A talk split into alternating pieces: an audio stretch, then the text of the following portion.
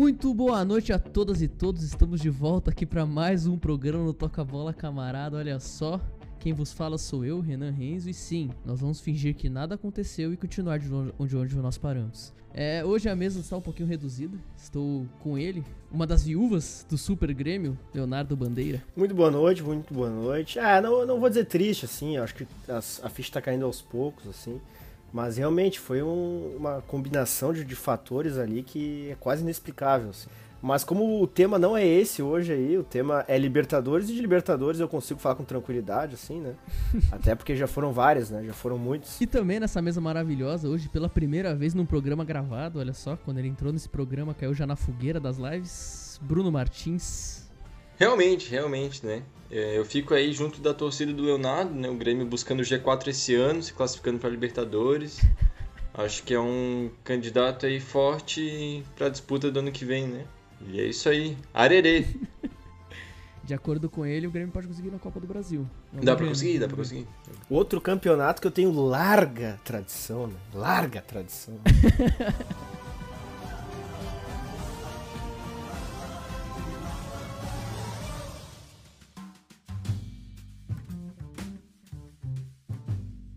Bom, então o programa de hoje nós vamos esquecer um pouquinho o Campeonato Brasileiro e, e vamos falar sobre a Libertadores, a história da Libertadores. Toca a bola, camarada está se propondo a acompanhar a Libertadores desse ano. Então nós vamos falar sobre a história da Libertadores e nós temos aqui na bancada alguém que considera futebol apenas pós-Libertadores, não é mesmo, Leonardo? Não, não, não, não. não, não é. Tu, tu quer, a gente pode já começar por esse papo aí. É, esse é o papo que eu quero, esse é o papo que eu quero. Ah, esse é o papo que tu quer começar a entrar, então tá. Esse por é conta e risco, por conta e risco. O início da então. Libertadores, meu amigo. O início, então tá. o início. O início da Libertadores ela começa em 1960, tem seu primeiro, né, sua, sua primeira disputa com o campeão Penharol contra o Olímpia da, da Argentina. É isso? Olímpia da Argentina? O do Paraguai. Paraguai. Então tem seu primeiro campeão em 1960, mas muito antes disso nós já tínhamos campeonatos internacionais, né? Nós tínhamos a Copa dos Campeões da América, que depois virou a Libertadores, mas ela já é disputada desde 1958, 57 ali. Nós temos a Copa dos Campeões, que nasceu em 1955, não é mesmo? Mas é o início da profissionalização do futebol no mundo, não só no Brasil, mas no mundo, né? A Libertadores ela começa em 1960 e até 1964 ela ainda é a Copa dos Campeões da América e depois ela vem evoluindo. Então nós temos é, alguns países que destoam eu acho que a gente pode falar bastante da Argentina, né? Com seus 25 títulos da Libertadores. É, eu acho que, que um ponto interessante, assim, dessa, dessa grande. Uma diferença que, que, que, aos poucos a gente vai recuperando. Eu acho que não vai demorar muito pro Brasil ter mais Libertadores com os times argentinos, porque hoje, assim, tu tem o River e o Boca ali com aquela, com aquela grana que eles têm, são clubes gigantes, né? Mas aí o resto acaba desprendendo, né? Fica muito distante, assim. E comparado aos clubes brasileiros, assim, tá, tá se tornando duas realidades bem distintas no futebol sul-americano. Então, nesse sentido, eu acho que o, o Brasil vai logo assim passar. Mas, né, essa, esse grande número de títulos argentinos vem sobretudo lá do, do início, assim, né? Dos anos 60, 70 e 80 ali também. E que era aquela coisa que o, diziam que o brasileiro não sabia jogar Libertadores, assim, demorou pro Brasil aprender a jogar, que jogo um pouco mais pegado, né? O Brasil era um pouco mais serelepe, assim. Isso até hoje é fato, acho que tem, são as maneiras que, os, que, que se joga futebol nos, nos, lugares, assim. Mas com o tempo, assim, o Brasil foi, foi tomando mais espaço dentro da Libertadores, foi aprendendo um pouco da catima, um pouco da malandragem que teria que ter. E eu acho interessante também que falar que no início ali, quando eram só os campeões nacionais que iam para Libertadores, né? Eram, eram competições com menos times, assim. Aí depois acho que ampliou por, por, por vice-campeão também, enfim. Foi ampliando. E hoje tu tem um G8, às vezes, no, Brasil, no Campeonato Brasileiro, que leva para Libertadores. Uhum. Fez com que se movimentasse também muito mais, né? Uh, o Brasil na ideia da Libertadores assim. Então acho que um exemplo interessante é o Fortaleza esse ano lá, que fez uma baita festa porque vai participar da Libertadores. E total mérito quanto a isso. Então acho que, que é interessante ver essa evolução, assim, do jeito de jogar do imaginário brasileiro quanto a Libertadores. É importante também destacar que, por exemplo, a gente nunca tinha tido finais brasileiras na Libertadores até 2005. Né? Uhum. A primeira final brasileira na Libertadores é São Paulo e Atlético Paranaense. E só nos dois últimos anos Sim. foram duas finais brasileiras, né? Palmeiras e Santos é, e Palmeiras e Flamengo. Teve uma época que, que era proibido isso também, né? Que eu lembro. Que eles, eles forçavam daí o encontro ser na semifinal, ou até antes, eu acho que eles já, já direcionavam o chaveamento. Sim. É, é, é, legal, assim, tu ver, né? Assim como teve River e Boca também em 2018, que se não fosse aquela pataquada lá, seria uma baita final. Mas, mas é interessante ver esse, esse engrandecimento dos times brasileiros na Libertadores, né? Claro, tem time que já tá disputando final aí e título há muito tempo. Mas, ok, tem times que estão chegando mais recentemente, isso é interessante. Sim, sim, e, o, e como tu disse mesmo, esse, essa esse grande passo que a Argentina tá na frente, na verdade, o Brasil tem 21 Libertadores contra 25. Acho que a maior diferença entre os clubes, que o Independente tem 7 Libertadores, né? sendo o único time tetracampeão seguido da Libertadores. E que nunca. E, e, que não. Acho que a última deles foi em 89 ou 87. 84. 84, exatamente. É, o, o Independiente mesmo é um caso que, assim, na década de 70 eles conseguiram empilhar um monte de título, né? 670. Aí teve essa última em 84 e desde então acho que nem em finais assim voltou a chegar. É, eles ganharam Sul-Americana, né? Não, tudo bem, assim, tem, tem sua tem sua grandeza, né? O Campeonato Continental também. Sim, sim. Mas acredito que muito dessa força que a Argentina tinha no início, né? tudo mais, assim,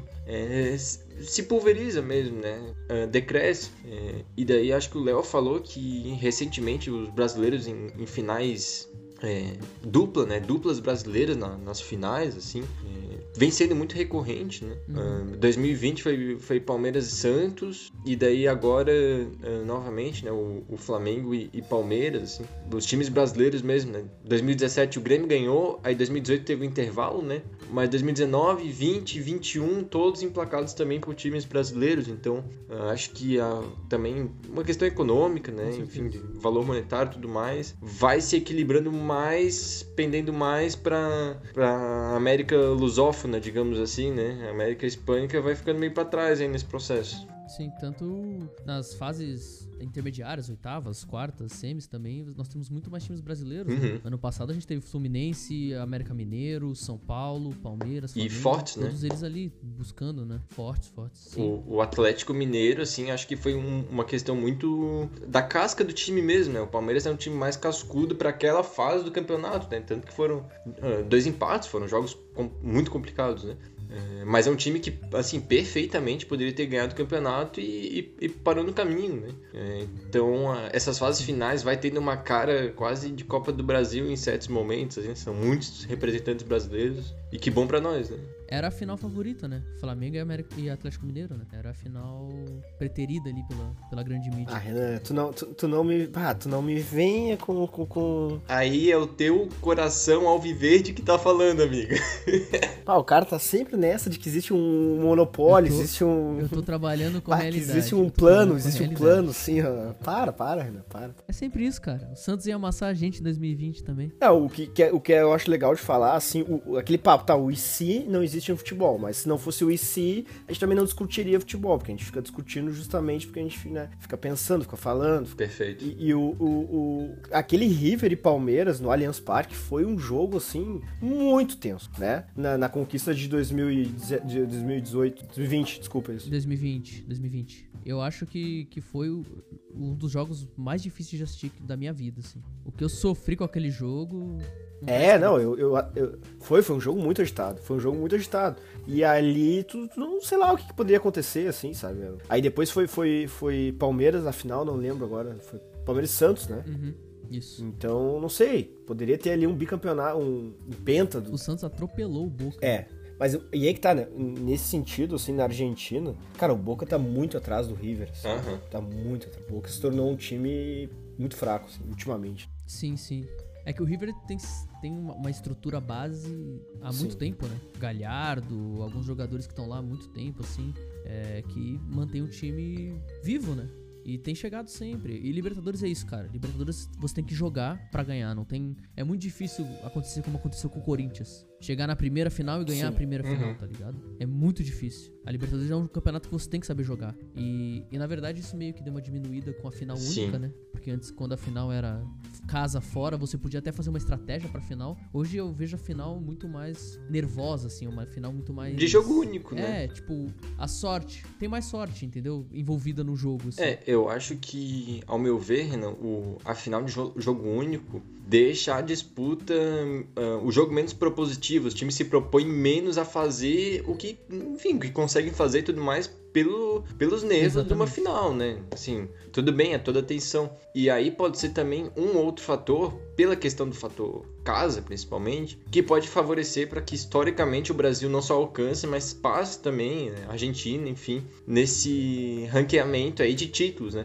Porque, é, bom, vocês falaram, né? A Argentina teve muitos títulos no início e é o país que mais tem títulos. Eles sabem como é que é disputada a competição, eles sabem respirar a Libertadores e fazer aquilo parte né, da, da, identidade, assim. Eu acho que tem uma troca muito grande da identidade argentina com a identidade da Libertadores, assim, uma influencia a outra diretamente. Né? É, a questão do fator casa é muito forte, porque o cara jogar numa bomboneira, por exemplo, é, é, muito complexo num jogo de ida ou num jogo de volta, com, com, com o Boca indo pra cima, sabe? Então, Sim. isso é algo que eu acho que a final única vai prejudicar muitos hermanos, assim, nesse prazo. É, eu, eu acho que essa pandemia mostrou, agora, a volta da torcida mostrou como a torcida faz muita diferença dentro do estádio. Né? Muita diferença. É, é gritante, assim, é. Tanto pro bem quanto pro mal, né? Porque, por exemplo, pro Atlético Mineiro na, na semifinal, é, quando ele toma o gol de empate, a torcida meio que vira o, o caldeirão pro Atlético Mineiro, né? Uhum. Porque daí ele tá jogando perante sua torcida, ele teoricamente é o melhor time e tá sofrendo, né? Tanto que depois que toma o gol, ele não consegue evoluir de novo. Quando ele faz o gol, ele tem duas, três chances ali de, de ampliar Sim. o placar. Duas, três chances claras de ampliar o placar. Mas depois que toma o gol, o time praticamente acaba, né? E aí o Cuca coloca o Hever como centroavante. Ah, mas tudo bem. Não, ali não, ali não, foi, ali não foi ali que eles perderam o jogo. Não, não foi, não foi. Mas, é, piadas à parte, falando sobre a questão dos brasileiros, o Brasil hoje é o país que tem mais vagas na Libertadores, né? Tem sete vagas pra Libertadores. A Argentina tem quantos? Tem seis. A Argentina só. O Brasil tem sete vagas, a Argentina tem seis, e aí todos os outros, Bolívia, Chile, Colômbia, Equador, Paraguai, Peru e Uruguai, Venezuela, tem quatro vagas. Alguns entram na pré também, né?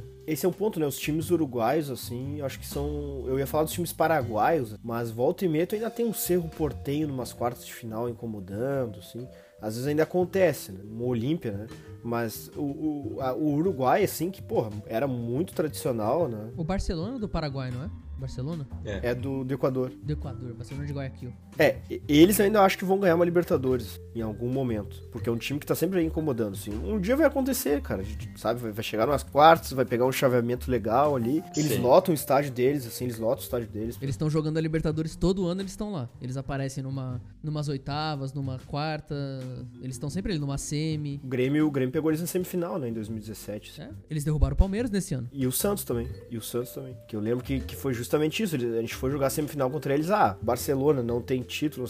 Mas eu lembro que era uma coisa meio tensa, assim. Bah, os caras ganharam dos brasileiros ali, estão incomodando. Tem um time bom, acho que foram líder, líderes da, da, fase de grupo. Sim, sim. É, o que aconteceu foi o Luan, né? O Luan foi lá e acabou com o jogo. E morreu depois, né?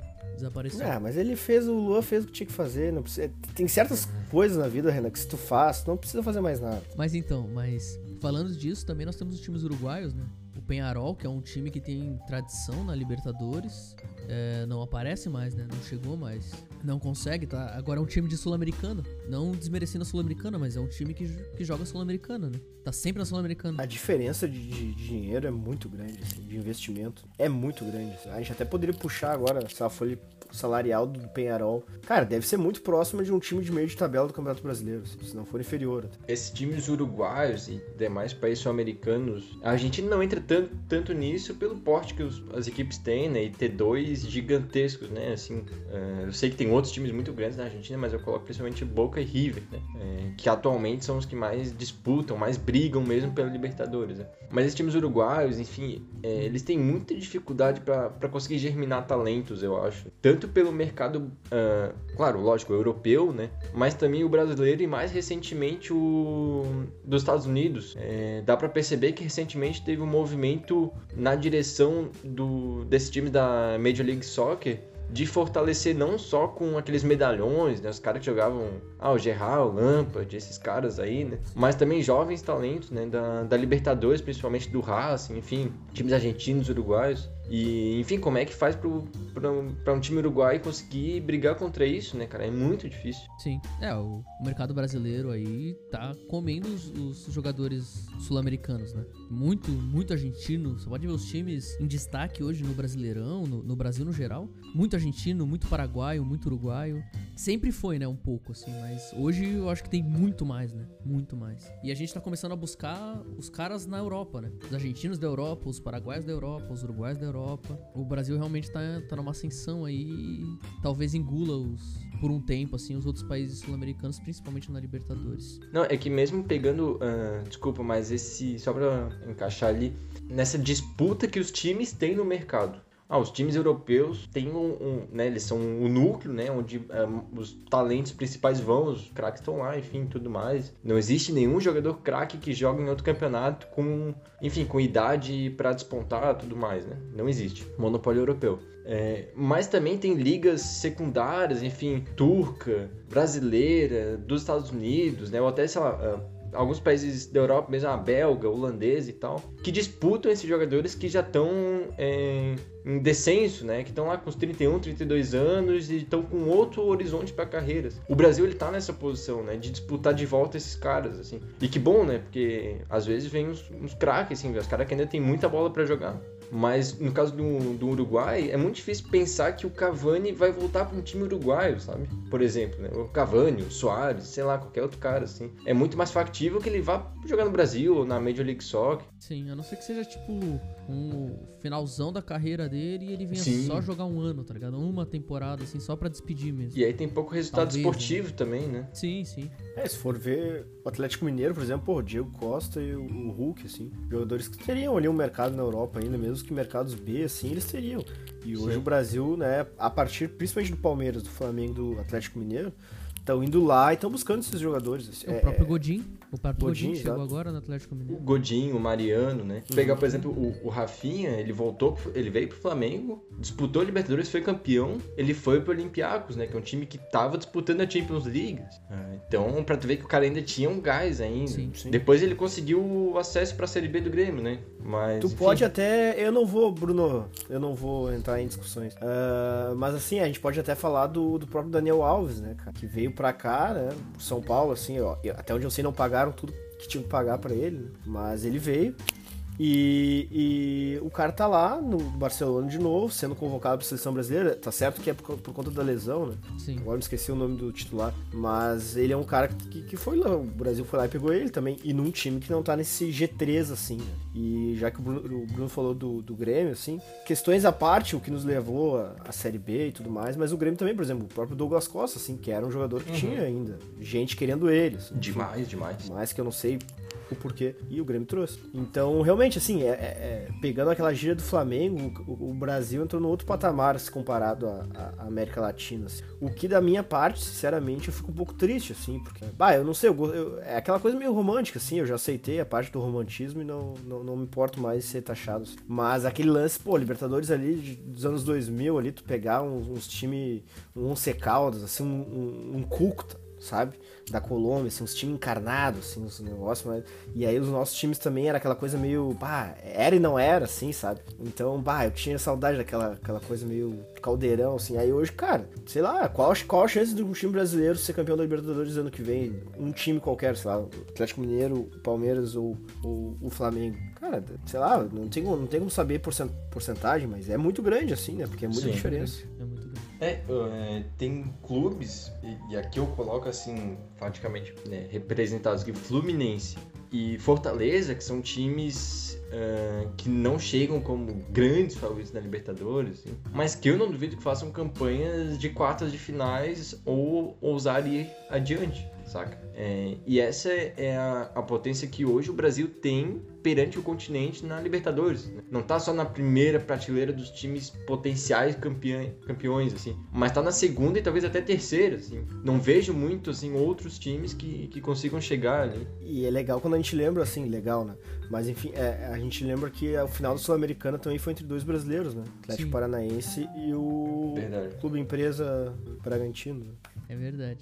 Eu queria, eu queria entrar agora num assunto com os camaradas. É, hoje são 47 times que participam da Libertadores de 10 países diferentes. Mas até 2016 nós tínhamos os times mexicanos jogando a Libertadores. Só que tinha um negócio que o, o, o, México ele faz parte da CONCACAF, né? Ele joga o campeonato lá de cima. Ele não joga o nosso campeonato. A Liga dos Campeões da CONCACAF. Ele chegava na, na final e mesmo se ele fosse campeão, ele não ia pro Mundial, porque ele só podia ir pro Mundial pela CONCACAF. Eu queria saber de vocês. Vocês lembram de, de alguns times mexicanos que... Eles nunca foram campeões, né? Claro que eu lembro, Renan. Mas é óbvio que eu lembro. É óbvio que eu lembro. É óbvio que eu lembro. Eu acho que assim, uh, quando a gente fala em América Latina, assim, né? O México é aquele papo, né? Os, me os, mexicanos são os nossos irmãos, assim, também, né? Por mais que tenha uma distância espacial ali, né? Realmente. Mas os caras estão com a gente aí e tudo mais. Então acho que seria muito legal a gente disputar um campeonato com eles. Apesar da questão da viagem, assim, né? Porque realmente é cara, é, é, longe, assim. Só na América do Sul já é difícil, né? Exato, é, exato. Então tem, tem, é. tem essa questão, assim. Mas assim, Uh, eles têm o campeonato deles lá, que dá a vaga pro Mundial, e aí, em certo momento, inventaram esse lance dos caras disputarem a Libertadores e se chegasse na final não iria pro Mundial, né? E aconteceu de um time aí, que eu não vou citar o nome, que disputou uma final contra time mexicano, o Chivas Guadalajara, não é o Whisky, tá? É o Chivas Guadalajara, é um time profissional e tudo mais, que jogou em grama sintética ainda. A gente não tá falando da grama sintética agora, que todo mundo já, já virou essa, né, essa coisa assim. A gente tá falando de 2010, entendeu? Era outro mundo. E aí disputaram a final jogando de tênis, né? Porque grama sintética tu não joga de chuteiro, tu joga aquela travinha fina, tênis, basicamente. Eu ia pro colégio com um tênis desse uma vez. É tênis. E aí disputaram uma final de Libertadores com tênis, com tênis contra um time que não poderia, se fosse campeão, não ia ganhar a vaga pro Mundial, entendeu? Mas aí, enfim. Mas ganharam. É. Mas ganharam. É o, que, é, o, é o mínimo que tem que fazer, né? Aí, aí se, se torna que nem o Mazembe, que foi no mesmo ano lá, que não ganharam. Não, eu queria levantar isso porque, assim, os times mexicanos, eles nunca foram campeões, mas eles eram encardidos de passar. Eu lembro em 2013, eu nunca vou esquecer esse jogo no Pacaembu, que o Bruno frangou. O Palmeiras jogou contra o Tijuana. E o Tijuana desclassificou o Palmeiras e quase desclassificou o Atlético Mineiro, que foi campeão naquele ano, com um pênalti que o Vitor o Vitor pegou. Um pênalti incrível que o Vitor pegou com o pé. E teve uma eliminação do Flamengo para América do México também, que o Cabanhas uhum. destruiu, destruiu, assim, meteu o olho de é. todo foi jeito, no Maracanã ainda. Então, assim, por mais que eles não fossem campeões, eles estavam ali, né? Incomodando, incomodando. Sim. Bom, antes da minha fala, só queria falar que o Leonardo fez um malabarismo digno de Guinness World Record acerca da final que o Inter disputou. Não sei qual foi o demérito ali, mas enfim, tudo bem. Eu não, eu não, eu não, eu não, eu não concluí, eu não concluí sobre demérito algum. Eu coloquei os fatos na mesa. Eu, eu coloquei os fatos na mesa. eu coloquei os fatos na mesa. Era um time mexicano que, se fosse campeão, não iria pro Mundial e jogou em grama sintética com tênis. É isso aí. Agora, e isso numa final de Libertadores. Te coloquei esses fatos. O que tu faz com eles não é da minha responsabilidade. Que implicância, hein, amigo? Que implicância. Seguindo aqui, o, os times mexicanos são fortes, né? Recentemente, o Tigres é um desses times até que, que recebe jogadores vindos da Europa, né? Tem o caso do Pierre Gignac, né? Um atacante que jogava no Olympique Marseille, se não me engano, seleção francesa tudo mais. E que até no no, Mundial conseguiu jogar muito bem. Assim. É, mas é uma pena gigantesca, assim, eles não conseguirem participar junto da gente mesmo. Porque eu acho que, que eles conseguiriam engrossar o caldo ali, no corpo ali da, da Libertadores, oitava, quarta, semi. Assim, eu acho que eles iam conseguir avançar bem. E eles também são um, um, mercado muito ligado em times da América do Sul. Nos times é, mexicanos tem muitos colombianos, muitos argentinos, chilenos. Então é uma, uma liga super internacional até. E que foi o, um dos últimos países a receber Diego Maradona enquanto técnico. O Dourados, time da segunda divisão mexicana tem até uma série no Netflix, que é bem interessante. É, que foi um time e que. O Ronaldinho até, jogou lá, né? É, e uhum. o, o Dourados, o Pepe Guardiola jogou no Dourados, teve outros caras. Acho que o Louco Abreu jogou no Dourados. Qual time que o Louco Abreu não jogou, né? Mas é algo bem interessante. Achei interessante trazer esse negócio dos times mexicanos, porque eles já incomodavam, né? Última participação do time mexicano foi em 2016. Você quer falar alguma coisa, Léo? Eu posso seguir. Não, não, é só isso e de que os mexicanos, eles, cara, eles tem um papo que eles compram muito essa questão dos eventos, assim. Então, Copa do Mundo, os caras vão em peso, assim. Nesses jogos desses times maiores do México também tem uma, cara, uma ocupação muito legal dos estádios, assim. E aí acho que isso também já abriria pros times da América Central, assim. Só que, enfim, tem essa questão da logística, né? Que a gente tem que, tem que colocar em jogo aí. Cara, eu queria trazer agora, no nosso querido programa, a gente já falou sobre a atmosfera da Libertadores Libertadores, que é uma atmosfera tensa, uma atmosfera pesada. E eu queria falar sobre os clássicos da Libertadores, os clássicos nacionais, quando eles ocorrem dentro da Libertadores. E eu queria começar pelo Leonardo, que acho que ano passado, ano retrasado, né, viveu pela primeira vez isso. Os dois times se enfrentaram na Libertadores, o Grêmio e o Inter. É, o, o que eu lembro do primeiro jogo foi um 0 a 0 assim, no, na, na arena, né? Eu lembro... Oito expulsos? Oito expulsos, ah, deu toda aquela confusão. Mas o que eu lembro é que quando acabou o jogo eu desejei não gostar de futebol. Porque foi, cara, foi um horror, assim. Eu não, não sei se eu quero isso de novo. Eu não sei se eu quero, não sei se tem essa necessidade. Foi horrível, foi horrível. Primeiro Grenal na Libertadores, todo um lance e tal. E, e aí o jogo em si também compromete um pouco. Se bem que até perto dos Grenais, assim, foi um jogo interessante. Aí, claro, aí o segundo jogo já na pandemia, né? Já, já sem torcida. Aliás, aquele Grenal foi o último jogo com torcida uh, da pandemia, assim, antes da pandemia, né? De dizem que, inclusive, muita gente se, começou ali a se alastrar, porque não sei se você lembra que na, lá na, na região, acho que de Bergamo, lá da, da Itália, teve um lance de um jogo da. Da, da Atalanta. Da Atalanta, que dizem que foi um dos focos, assim, de disseminação do vírus. Sim. E que foi uma das regiões mais atingidas. Né? E aí teve esse lance que falaram do Grenal, assim, também. Não sei no que fim levou, assim, mas foi bem ali naquele momento já quente, pré-pandemia, batendo na porta, que teve o jogo, acho que o jogo foi na quinta, e se eu não me engano, na sexta-feira a gente teve o último dia de aula presencial. Foi, foi, foi exatamente isso. e aí depois aquilo ali não teve mais. Foi o último jogo. E aí depois o segundo Grenal já de portões fechados, assim, sem torcida, aquela coisa silenciosa. Eu acho mais dramático ainda. Nossa, horrível. Mas foi. E aí o gol do PP, assim, né? Um golaço. O primeiro e único jogador a marcar em um gol de liber... jogo de um Grenal de Libertadores. Só que, cara, é uma tensão ridícula, assim. Eu fico imaginando quem, quem tava envolvido naquela final Boca e River também. Assim. Então, eu ia levantar essa também. Tem Boca e River numa final, cara. Uma final num clássico, assim. Tanto que deu a confusão que deu, né? Exato, é. A vergonha que foi, né? Porque é uma final de sim, Libertadores sim. em solo europeu. Clássico. Um dos, assim, Boca River é patrimônio mundial, assim, é um clássico mundial. Não é. Eu falo por falar, realmente quem gosta de futebol e não, não conhece Boca e River tá enganado, tá errado. Simplesmente tá, tá errado, assim. A pessoa não tem direito de, de ter esse pensamento, assim, de não ligar para um Boca e River gostando de futebol. E daí eu fico projetando também uh, aquele jogo do Inter e Grêmio que foi uma lástima, né? Mas enfim, ah, foi dentro de campo e em solo sul-americano. Né? O, uh, o, que pensaríamos, o que sentiríamos, né? O, o sentimento, assim, principalmente aí pro galera porto-alegrense, né? Mas não só, porque a Libertadores é de todos nós, né? Mas, por exemplo, para quem é Porto Alegrense que, que vive, né, aquela coisa, é, o maior clássico do Brasil.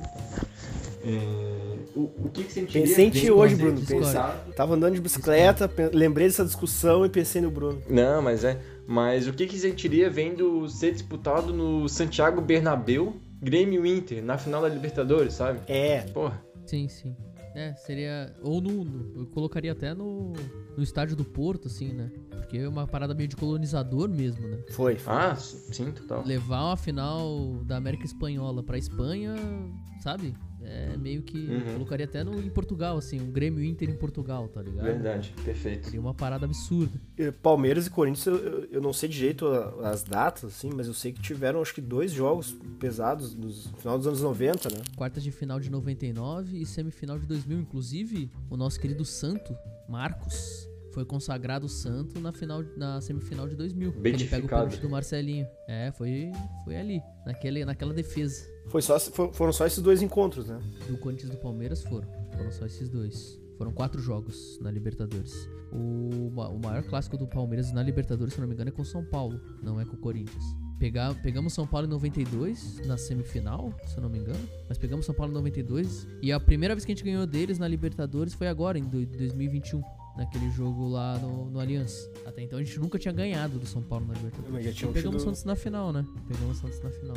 É, que foi uma final muito ruim, né? Foi. Horrível. De passagem, assim, foi uma. Não, foi um dos piores jogos que eu tive o desprazer de assistir. Justiças à parte, né? Essa final desse ano foi um, foi um baita jogo, assim. Foi. Tanto o tempo normal quanto a prorrogação, assim, foi um jogo disputado. É, eu achei muito interessante porque o Flamengo é muito aquela coisa do, cara, pra tá tudo bem tem que ser campeão, senão já vira aquela aquela uhum. bagunça ali. E daí, cara, bateram muito no Renato, assim, ele foi demitido e tudo mais. Eu acho que em certo ponto, acho que tem suas discussões e tal, acho que, enfim, justamente inclusive no jogo contra o Grêmio, quando o Vitinho faz os dois gols e o cara, aquilo faltava uma semana pra Libertadores, assim. E aí ele meio que tira o cara, eu acho que naquilo ali teve já uma quebra de vestiário um pouco. Sim. Mas o, o, lance é que, cara, o, o, o, Flamengo teve uma chance com o Gabigol, se eu não me engano, acho que no final do segundo tempo. O Michael.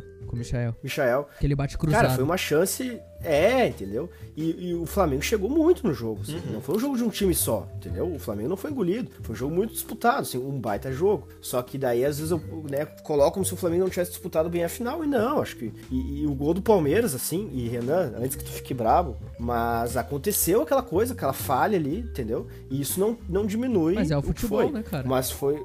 É o futebol, justamente. Mas aconteceu a partir de uma falha que tu poderia não ter calculado, poderia dos pênaltis e tudo mais, assim. Então, cara, foi um baita jogo. Mas esse Palmeiras e Santos, cara. Eu não sei qual foi pior, foi o Palmeiras e Santos ou o City e Chelsea. Cara, para mim foi não, maravilhoso. City e Chelsea foi bom. Não, cara. Que... Bom jogo, bom jogo. City e Chelsea foi um bom jogo. E, e, e a culpa do, do, do, do, da derrota do Santos vai no Cuca que fez aquela confusão, foi expulso, faltando, sei lá, quanto tempo pros pênaltis, uhum. e ali desestabilizou o time.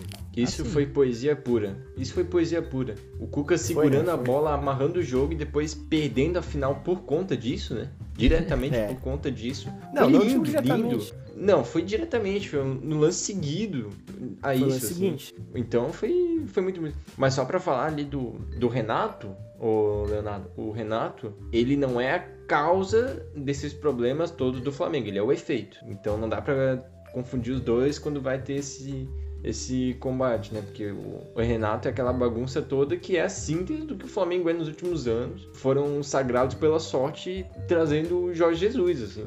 Foi um acaso. Ah, foi eu discordo. Uma sorte gigantesca. Discordo, aquilo discordo. não existe mais, aquilo não existe mais, tá? E não, o Flamengo só teve mais. combatividade. Só, só pra. O Flamengo só teve combatividade na final da Libertadores contra o Palmeiras, porque os jogadores, o Bruno Henrique, o Gabigol, porra, o William Aran, sei lá, os caras todos, eles estavam muito assim, é, porra, viris para ganhar aquele jogo. Eles queriam muito jogar Sim. aquele jogo porque boa parte dele estava lesionado também, estava comprometido fisicamente. E compensou na vontade, no ímpeto de querer ganhar, tá ligado? O Arrascaeta, é, ele tava fudido, ele tava fudido. Uma semana antes, assim, acho que deve ter jogado com infiltração, né? Porque, pelo amor de Deus. Sim, sim. Eu ia falar exatamente isso, Bruno. É, o Flamengo, com esse negócio de tem que ganhar tudo, tem que repetir o ano de 2019, não sei o quê. O Renato entrou com o time titular, o brasileiro, a Copa do Brasil, a Libertadores. O Palmeiras não, o Palmeiras ele focou a partir do momento que passou pra final, ele focou em recuperar seus principais jogadores pra final, tá ligado? Foi isso. Chegamos sim. na final da Libertadores, não conseguiram recuperar o Felipe Melo, que era. Ele ia começar como titular se tivesse 100%. Mas a, os jogadores do Palmeiras, os principais, Gustavo Gomes, o Dudu, o Rony, o Rafael Veiga, eles estavam todos 100%. O, o Everton, foi o foco do Palmeiras, recuperar fisicamente seus jogadores. E aí conseguiram executar o plano do Abel, né? Que é, que é isso aí, tá ligado? É isso aí. Mas vindo nessa, nessa questão dos clássicos na Libertadores, né? Como a gente falou, os clássicos nacionais, eu queria perguntar pros camaradas quais são os maiores confrontos da Libertadores, não necessariamente de times do mesmo país, ou times do mesmo estado, ou clássicos mesmo. Quais vocês acham que são os maiores confrontos da Libertadores? Aí tu, pe tu, tu pegou numa difícil, porque Cara, eu não tenho, por exemplo, o Boca, né? E o River, assim, são times que disputam a Libertadores. A gente até pode pegar, eu sei que vocês sabem que eu, que eu gosto de um ranking, mas tem, tem um ranking da Libertadores que aparece lá os times que mais participaram, né? Os times que mais venceram jogos tudo mais. E aí tu vai ter lá o Nacional, o River, o Palmeiras, o Grêmio, o Boca, os times que mais participaram da Libertadores e mais vezes chegaram. Então, por exemplo, eu não sei o Boca, o River, que jogos que eles já disputaram, se eles não têm um lance lá com um Independente Del Valle, sei lá. Porque assim, eu acho que, que é interessante a gente levantar isso da seguinte forma, assim. Os times que têm tradição na Libertadores, sempre que eles se enfrentam, o fator camisa ele fica meio que que apaziguado. Então aí você vai pro time, porque, por exemplo, um, um confronto entre um time que não tem tradição e um time que tem tradição, normalmente o fator camisa ele é determinante para escolher quem vai ganhar o jogo. Vamos supor assim, é, por exemplo, o, o São Paulo. São Paulo é um time que tem tradição na Libertadores. Tem três Libertadores. é um time que é muito forte na Libertadores, sabe jogar Libertadores, pelo menos sabia. É, e ele pega, sei lá, um time que não tem tanta tradição na Libertadores. Fortaleza, estreante. São Paulo e Fortaleza na Libertadores. É óbvio que o fator camisa vai pesar aí, certo? Não é um grande confronto de Libertadores. Mas, por exemplo, São Paulo e Boca Juniors é um grande confronto de Libertadores. É, eu já vou lembrar a parte, um integrante da nossa equipe, que é um integrante que não aparece aqui nas gravações, mas ele tá ali trabalhando com dados e com verificações, né, e tudo mais, sim. Porque toca bola camarada, tem os participantes, mas tem uma grande equipe por fora que faz a coisa acontecer, né? É uma corrente de pessoas, é uma empresa quase. Tem uma corrente de pessoas, é um negócio muito sério, É um é time, muito né? melhor que uma empresa. É uma, uma cooperativa, é uma cooperativa, uma cooperativa. E o Zilli, ele, ele, ah, ele detesta esse papo de camisa. Ele detesta esse papo, diz que isso não existe, que não sei o quê. E eu já sou desse time que, eu acho que não, cara. Tu, tu pega, como tu falou, Fortaleza, assim. Eu, sempre, é eu não quero bater no Fortaleza porque eu acho muito legal essa festa dele de participar pela primeira vez. E eu acho muito massa. Mas tu vai pegar, vamos, vamos pegar, por exemplo, aqui, sei lá, o, o Sporting Cristal, que eu tô olhando, ele tá no ranking aqui, não tem título e tal. E vai jogar, como tu falou, contra o São Paulo, assim, que é um time que chega muito, chegava pelo menos, tem três títulos e tudo mais. Cara, os caras sabem contra quem eles estão jogando. Sim. Eu acho que dá uma, dá uma diferença. E eu queria levantar aqui que a gente tá batendo palmo pro Fortaleza, né? Time do Nordeste, mas o primeiro brasileiro a participar de uma Libertadores foi o Bahia. campeão, né? campeão brasileiro de 60, sabe? Campeão de 59. 59, 59. É bom, é bom falar isso aqui, que é, que é um- uma coisa muito interessante. Inclusive, é um dos escudos mais bonitos do futebol brasileiro, porque dentro da bandeira do Bahia tem outra bandeira do Bahia. É isso aí. Um abraço pro Bahia. Mas então, mas por exemplo, São Paulo e Boca Juniors é um grande confronto da Libertadores. Não necessariamente um clássico, porque não, não se enfrentam em outra competição, mas é um grande confronto da Libertadores, certo? Aí eu queria perguntar: times que se enfrentam em outros campeonatos podem ser um grande confronto da Libertadores? Por exemplo, Palmeiras e Grêmio são times que têm tradição da Libertadores. Quando eles se enfrentam na Libertadores, é maior do que em outras competições? Eu acho que sim, totalmente. Inclusive, Grêmio e Palmeiras vem dos anos 90 ali, né? Eu não assisti, mas conforme eu ia vendo futebol, sempre ouvia falar disso, assim. Que existia uma grande disputa nos anos 90, Grêmio e Palmeiras, assim, principalmente nesses jogos de mata-mata. Então, acho que disputa- disputaram Copa do Brasil e teve aquele famoso 5x0, 5x1, né? 95. em 95. E Então, sim, assim, acho que é, dos confrontos brasileiros é um dos grandes confrontos, quando se pegam em Libertadores. Né? Recentemente teve em 2018 e teve em 2016 na Copa do Brasil. E a lembrança que eu tenho é que da Libertadores era, tinha mais peso, assim, tinha mais. Flamengo e Atlético Mineiro, Sim. por conta da final de 81, que o Zé Roberto Wright meteu a mão. E até hoje os caras, não, bah, eles odeiam os flamenguistas. Nesse contexto aí, eu acho que, que tem duas diferenças. Quando são times que se enfrentam em competições nacionais também, não só o Campeonato Brasileiro, mas principalmente Copa do Brasil, que é um mata-mata, é uma disputa que na Libertadores ela tem mais tempero, assim. ela tem mais elementos, é um enredo quase que envolvente, assim, em muitos dos casos, né? Ah, tal time eliminou um na Copa do Brasil e vão se enfrentar de novo, ou vão jogar numa mesma rodada do Campeonato Brasileiro, enfim. Mas quando, é, por exemplo, ah, um time brasileiro enfrenta um time argentino, grande, ou uruguaio, enfim, é, é um encontro mais grandioso, assim, mais chocante, parece. Como se estivesse vendo um, cara, um acontecimento mesmo. assim, Tipo, cara, o, o jogo ele, ele é um evento, é um evento maior do que um embate comum, assim, do, de campeonato. Concordo, concordo. Mas então, eu queria falar então agora da Libertadores desse ano. Vamos puxar pra cá, a gente já falou bastante sobre acontecimentos passados. Esse ano nós temos brasileiros classificados para Libertadores. Nós temos Palmeiras, Atlético Mineiro, Atlético Paranaense, que ninguém sabe onde fica o H,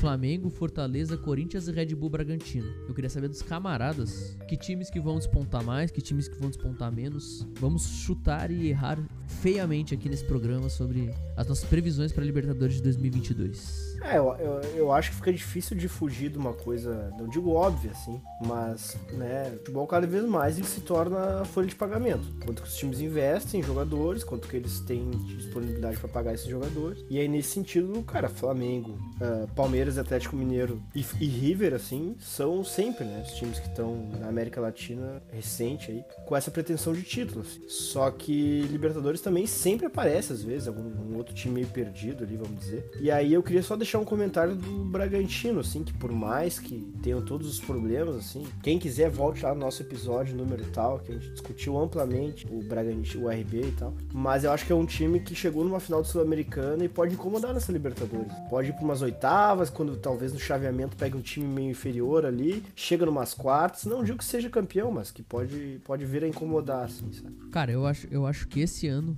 esse ano, o Palmeiras tá fora do páreo. eu não acho que o Palmeiras vai muito longe na Libertadores esse ano. É impressionante, o cara não sai do personagem nunca.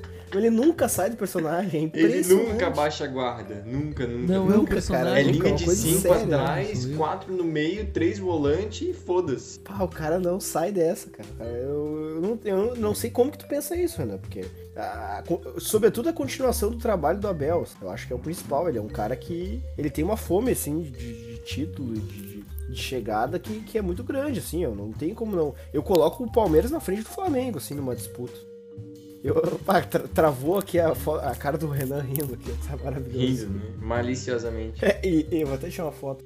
E, por exemplo, o Flamengo com esse, com esse novo técnico aí, cara, a gente não sabe o que vai acontecer, entendeu? Esse papo de drone e tudo mais. eu Acho que não sei. Eu, eu coloco o Palmeiras na frente. Se é pra apostar e principalmente errar, eu vou dar meus palpites aqui. Eu acho que o Galo, ele chega nas oitavas de final. Eu não acho que ele passe muito disso, porque, cara, eles vão começar, eles estão começando o ano e não sabem ainda qual o técnico que, que vai levar o time adiante. Não tem técnico ainda, né, o Galo. Teve uma destru- destruturação ali, né? Leve, assim. É, um pouco, sabe? Então, cara, eu acho, eu acho complicado, assim. Pra gerar um time campeão é muito difícil é, ir na base do, do vamos que vamos. Ainda mais Libertadores. Então, o Galo, por essa questão do técnico, acho que não, não consegue avançar tanto. Acho que oitavas de final, por aí, assim. Apesar de ter um elenco fenomenal. O Flamengo também vai depender muito do trabalho desse Paulo Souza.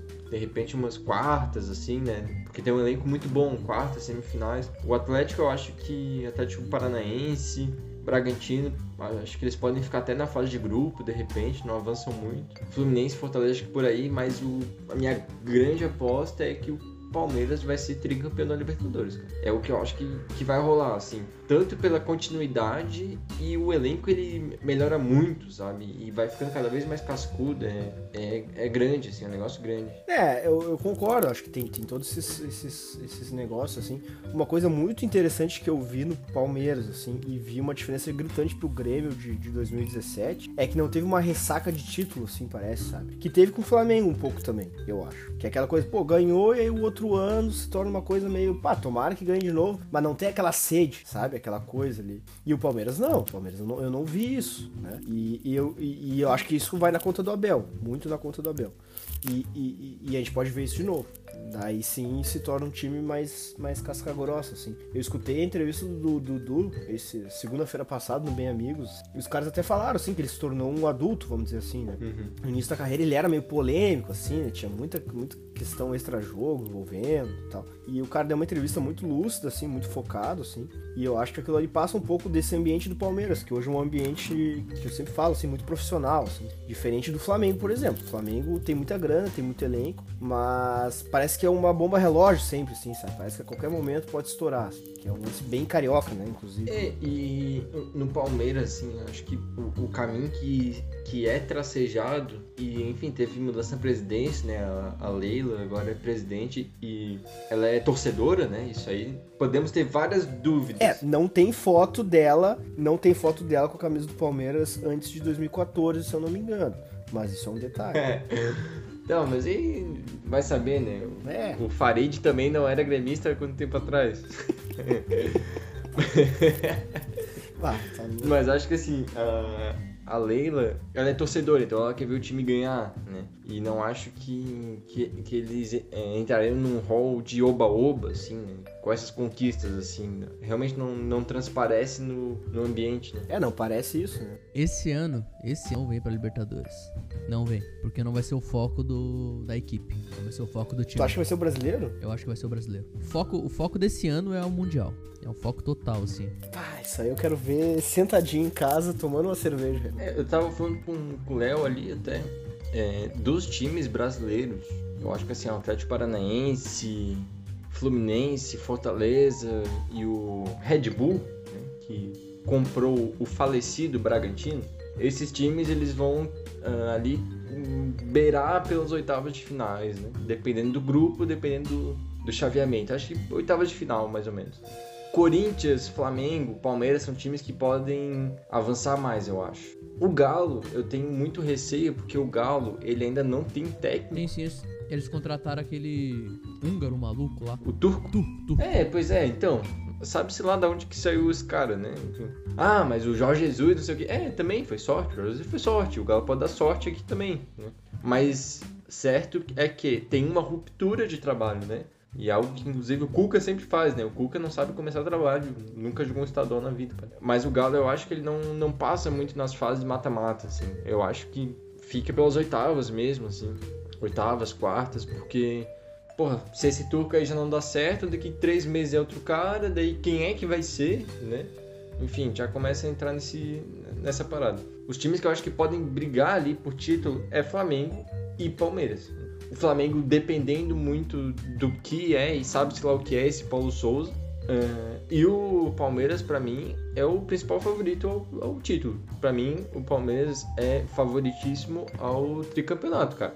Não vejo muita disputa. Os times argentinos, é, o, o, River é um time bem envelhecido, né? Que aquelas peças principais, assim, eles já não, não rendem tanto, enfim tem a camisa, tem tudo, né? Eu acho que o, o, dos times brasileiros, o Palmeiras é a minha grande aposta, assim, mas espero que, né, que os times brasileiros prosperem, vão o mais longe possível, e especialmente Fortaleza. Bom, acho que, dada as devidas proporções, nós conseguimos levantar aqui alguns pontos bem interessantes. Vamos ficar atentos para essa Libertadores, vai ser uma grande Libertadores, mais uma grande Libertadores, né, como foram as passadas. E vamos torcer para o Fortaleza e distante na, na competição também tô, tô, Minha torcida é muito Fortaleza. Se eles não fecharem o contrato com o Lucas Lima. Se eles contrataram o Lucas Lima, aí eu não posso torcer pro Fortaleza. Aí vai contra minhas, minhas diretrizes de torcedor. Mas espero que ele alce voos grandes na, na Libertadores. Mas acho que no mais é isso, camaradas. Queria agradecer ao Bruno e ao Leonardo por, por mais um programa, mais um programa maravilhoso. Mandar um abraço pro Dornelis, que furou com a gente. Um grande abraço, Bruno Dornelis que esse ano não participa da Libertadores, né? Infelizmente, mais um ano. É, sem... é porque eles se preocuparam demais com o Grêmio, né? E aí decaiu. Tem declaração de jogador do Inter falando isso, né? É um time menor, né? Mas então é isso, rapaziada. Muito obrigado por escutar a gente. Mais um episódio aí. Estamos né, regressando aí nas gravações. Vamos ver quanto tempo isso vai durar. Mas é isso. Grande abraço, um bom dia, uma boa tarde ou uma boa noite. E é isso. Valeu!